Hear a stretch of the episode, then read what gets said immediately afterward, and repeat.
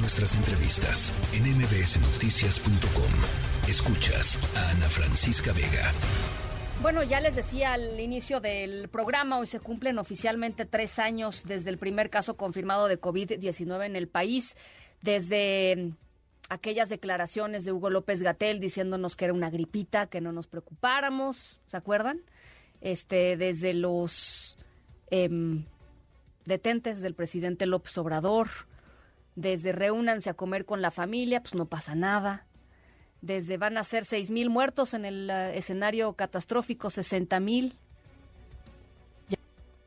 Eh, medio millón de mexicanos muertos por la pandemia de COVID-19.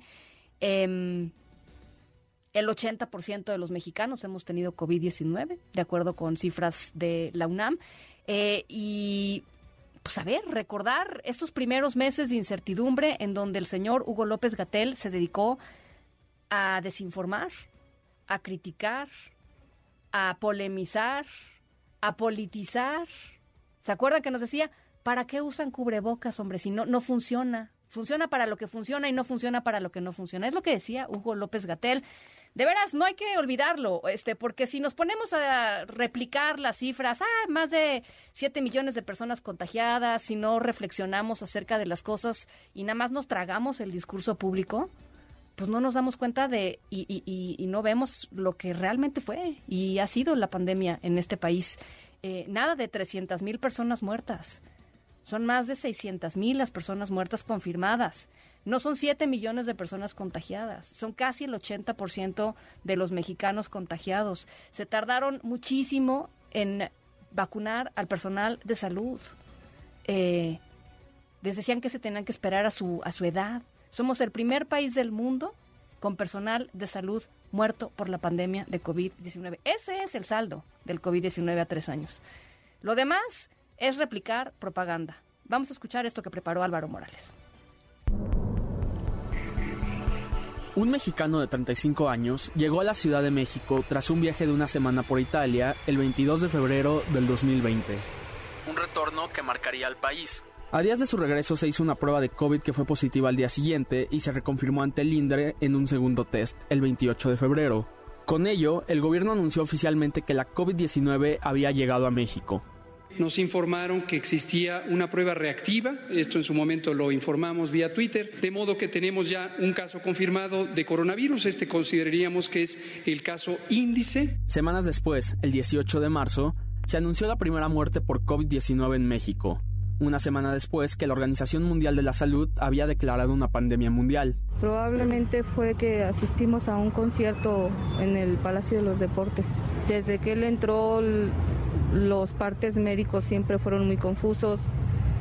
Los hospitales no tienen absolutamente nada. Para el día 23 se suspendieron clases en todo el país. El, el, último día de clase será este próximo viernes 20 de marzo y regresaremos el día 20 de abril. México anunció la Jornada Nacional de Sana Distancia y, junto al resto del mundo, se encerró en su hogar por más de un año y medio. Hay que ir por comida. ¿Cómo le hago? Se puede, con la sana distancia.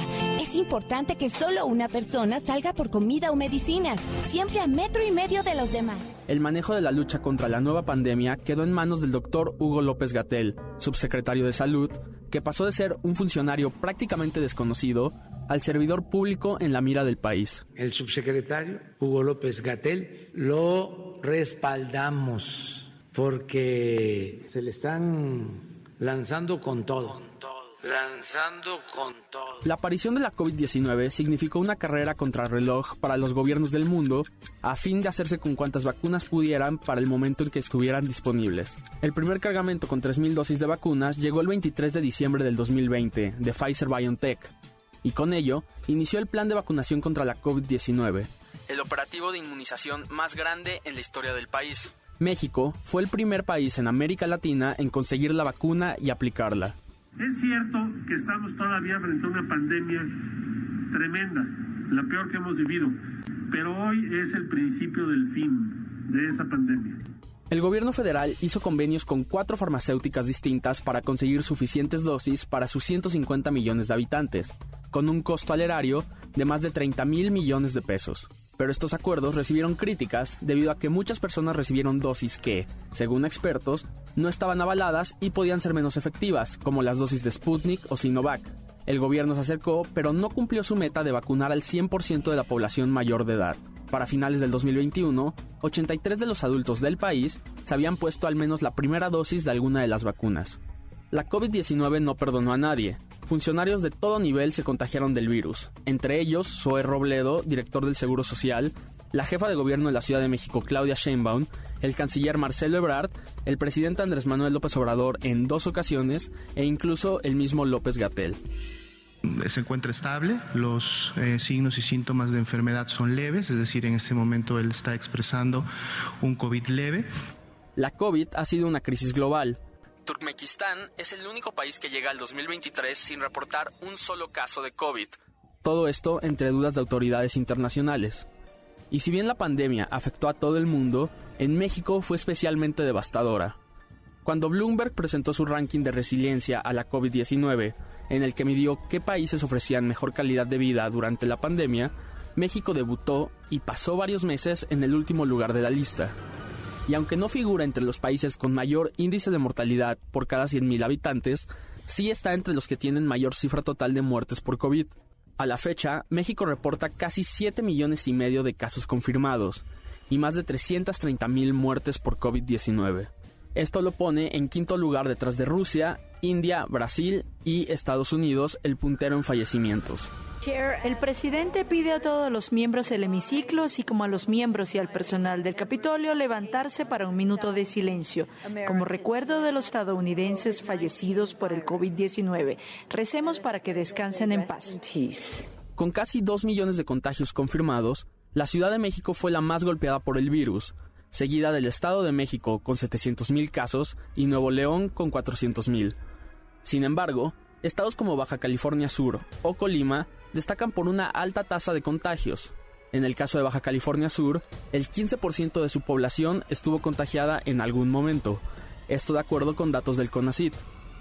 En total de defunciones, los más afectados fueron el Estado de México y la Ciudad de México, con 48.000 y 44.000 muertes confirmadas.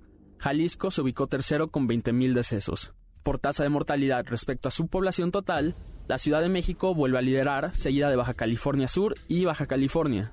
Llevamos ocho semanas de incremento en el número de casos que se van registrando y esta tendencia, aunque es más lenta que lo que han presentado otros eh, periodos a lo largo de esta pandemia, eh, es importante estar atentos de su crecimiento. En octubre del 2022, el gobierno de México puso fin a la cuarentena al terminar con el uso obligatorio de cubrebocas en espacios cerrados. En este momento ya no es imprescindible el uso del cubrebocas a tres años, el gobierno reporta más de 800.000 casos sospechosos y más de 28.000 casos activos a nivel nacional. En alguno de los momentos más críticos de la pandemia, México llegó a tener más de 30.000 casos diarios y sumar más de 1.500 muertes en un día. La crisis económica que provocó la COVID-19 nos ha dejado niveles récord de inflación con que estamos lidiando actualmente a nivel mundial. En México se perdieron más de un millón de empleos formales. Actualmente, a tres años de su inicio, la COVID-19 sigue siendo prioridad para las autoridades sanitarias. El aumento de una sexta ola de contagios ha regresado al país a tener semanas con más de 20.000 casos nuevos. Y aunque expertos de salud aseguran que para el próximo año el coronavirus será visto como una enfermedad más, hoy siguen muriendo cientos de personas cada semana en México. Para la tercera de MBS, Álvaro Morales. La tercera de MBS Noticias.